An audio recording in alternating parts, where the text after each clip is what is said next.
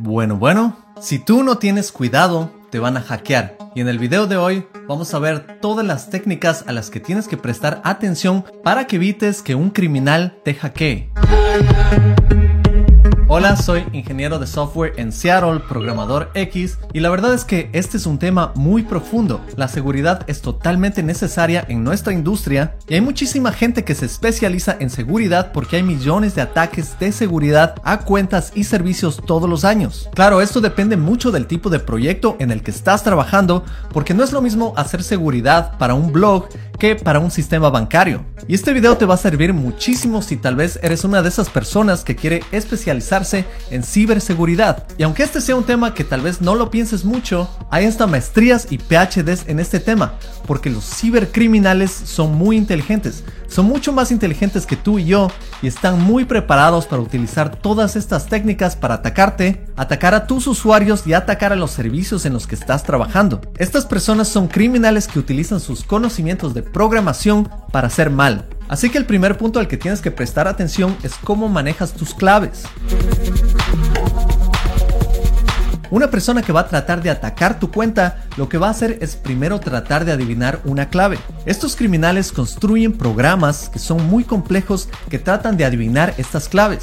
Hoy en día existen listas gigantes de las claves más utilizadas en el mundo y esa es una de las maneras más simples en que pueden empezar. ¿Sabías que una de las claves más utilizadas es 1, 2, 3, 4, 5, 6? Otra de las más utilizadas es QWERTY. Y si quieres saber más de dónde viene QWERTY, aquí hay un video que tengo sobre teclados. Si tú utilizas una de estas claves será demasiado fácil para un criminal acceder a tu cuenta. Pero hay claves más complejas que pueden tomar de días hasta años en ser adivinadas. Por eso sigue estos consejos. Evita utilizar la misma clave en servicios porque si un criminal ya tiene esa clave, puede utilizar esa misma clave para acceder a otros servicios que tú utilizas. También considera utilizar servicios como LastPass. Este servicio te permite administrar diferentes claves y generar una nueva para cada servicio que tú utilices. De esta manera solo vas a tener una clave maestra que necesitas saber y todas las claves que utilices van a ser diferentes.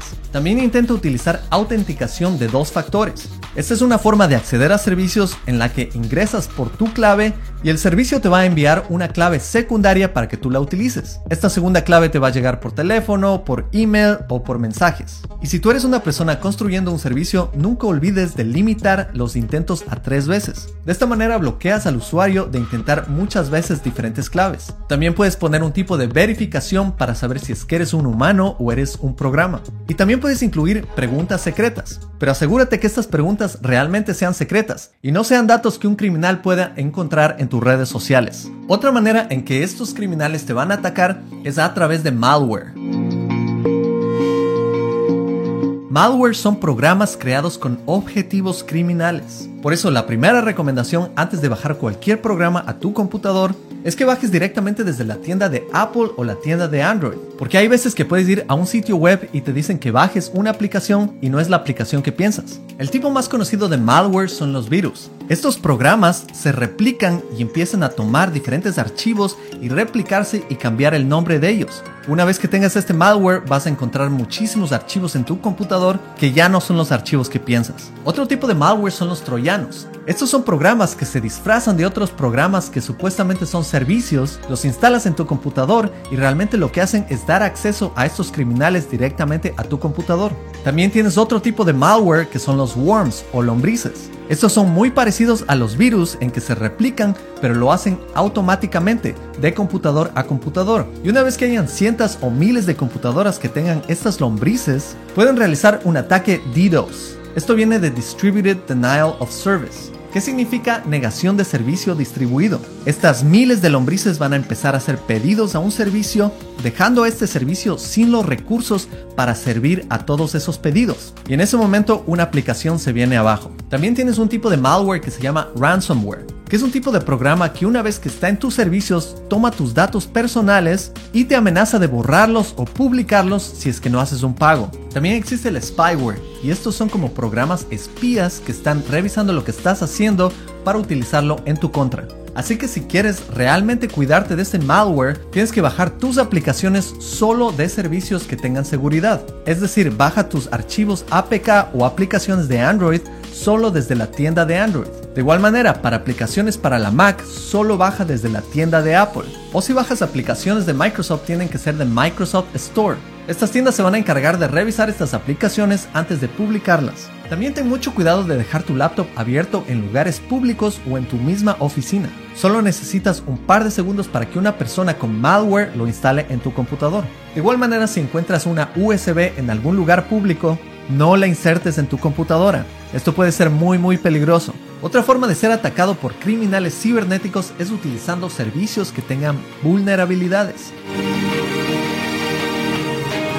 Claro que no es la intención de los desarrolladores de crear aplicaciones con vulnerabilidades, pero esto va a pasar muchas veces y compañías grandes han sido atacadas por esta misma situación. Hay algo que se llama Zero Day Exploit, que es cuando una persona llega a saber que hay una vulnerabilidad y la publica en medios sociales o la envía directamente a la empresa que tiene el problema, se necesita menos de un día para que una persona vea esta información y ataque a esta compañía o servicio. Así que a veces cuando estas vulnerabilidades son encontradas ya es demasiado tarde. Lo que tú debes hacer para protegerte es siempre tener todo actualizado. Esto incluye aplicaciones, tu navegador y tu sistema operativo. Si tú estás programando y utilizas librerías, asegúrate de tener la última versión de estas librerías. Tecnologías como npm que te permite instalar librerías en el frontend te va a indicar cuál librería tiene vulnerabilidades hoy en día. También si es que eres un desarrollador de WordPress, Wix, Joomla, Drupal, todas estas tecnologías utilizan plugins y estos plugins están construidos utilizando librerías. De igual manera, asegúrate de tener la última versión de estos plugins. Algo que no te recomiendo para nada como programador es que utilices librerías que no son muy utilizadas o muy populares. La razón de esto es que muchos criminales crean librerías también y las disfrazan con otros títulos para que tú las instales y una vez que las instales tu proyecto va a estar en peligro. Lo bueno de utilizar librerías pagadas es que ellos normalmente se enfocan en la seguridad y te darás cuenta que muchas compañías grandes utilizan servicios pagados por esta misma razón. Para asegurarte que todo tu proyecto no tenga problemas o vulnerabilidades, puedes utilizar un programa como Sneak Sneak va a escanear todo tu proyecto y va a darte un resultado de todas las vulnerabilidades. De esta manera, cuando estés desarrollando tus aplicaciones, vas a poder actualizar tus dependencias con las últimas versiones. Y esto debes hacerlo en cada ciclo de desarrollo. Un término que vas a escuchar mucho hoy en día es la ingeniería social. Y esta ingeniería no se trata de socializar con otros ingenieros. La ingeniería social es lo que utilizan los cibercriminales para atacar la naturaleza humana. Ellos realmente estudian el comportamiento humano y utilizan eso para atacar a las personas y tomar ventaja de ellos. Una de las técnicas más conocidas en este grupo es el phishing o pesca. Esto sucede cuando recibes un email en donde se hacen pasar por otra compañía su email va a ser muy parecido y va a tener hasta el logo de una compañía que tú esperas recibir y te van a pedir que des un clic o que entregues datos personales. Esto es muy peligroso. Hay bastantes variedades de este tipo de phishing. Hay un tipo que se llama spear phishing o pesca de lanza que se enfoca en pescar a compañías e individuos. También hay whaling que se traduce a pesca de ballenas y esta se enfoca en tratar de obtener los datos de altos ejecutivos en empresas. Y también hay farming o granja de pesca que se enfoca en obtener cualquier dato de cualquier usuario.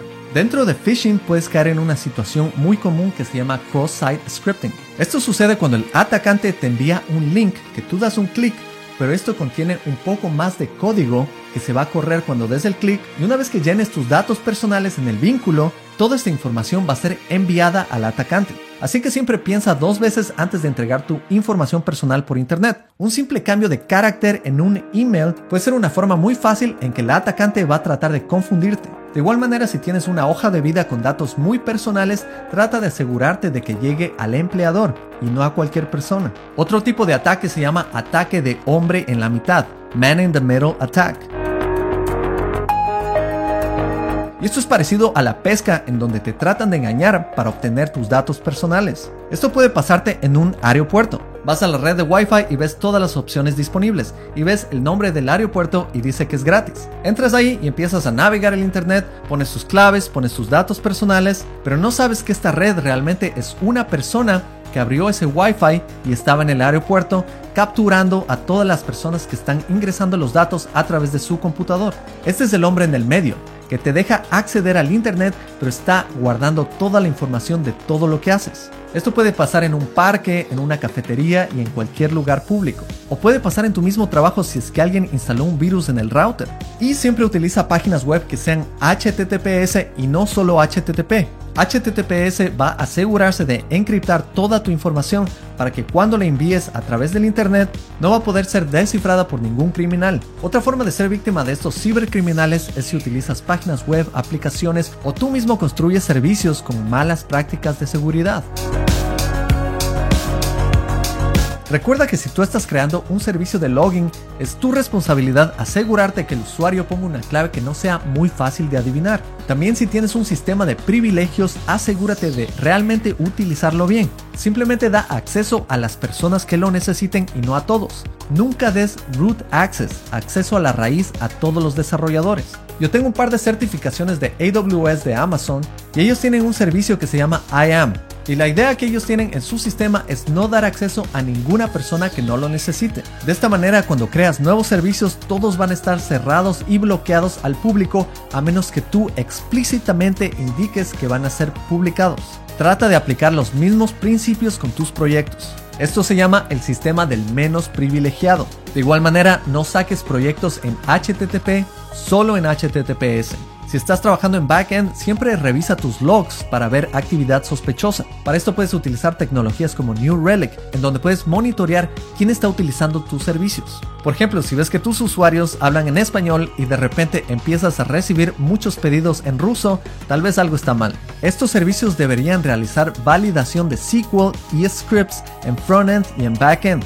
De esta manera, si se envía información desde frontend hasta backend, siempre va a haber validación de que esto no sea un script. Esto quiere decir que va a ser código que va a ser corrido cuando llegue al destino. Esto es muy fácil de prevenir, pero es algo muy muy peligroso. Tal vez has escuchado de inyecciones de SQL en donde no se pone ninguna validación en el frontend ni en el backend y un cibercriminal que sabe de programación puede escribir un programa simplemente enviarte un mensaje al backend y si tú no tienes una validación, el backend puede correr ese código y el usuario va a poder obtener toda la información de backend. También si tus computadoras tienen proyectos que son delicados y no deberían ir al público, por ejemplo un sistema bancario, los volúmenes de estos computadores deberían estar encriptados. Tu computadora te dará la opción de hacer eso, pero lo que sucede es que cuando alguien roba tu computador, así accedan al disco duro, lo retiren de tu computadora y traten de analizar la memoria, no van a poder entender nada porque todo va a estar encriptado. También recuerda que hoy en día estamos entrando a una nueva era del Internet,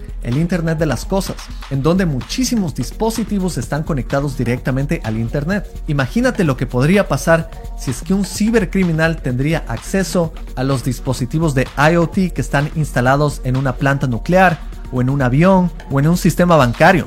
Como programadores nosotros debemos enfocarnos en proteger todos estos datos y estos servicios porque es nuestra responsabilidad. Tenemos que darle mucha importancia a los proyectos que hacemos. Y si no eres programador, de igual manera protege muchos tus datos y ven a estudiar conmigo programación en Academia X academia-x.com. Espero que esta información te sea muy útil. No te olvides de darle un like, de suscribirte y activar las notificaciones. Nos vemos en la próxima. Chao.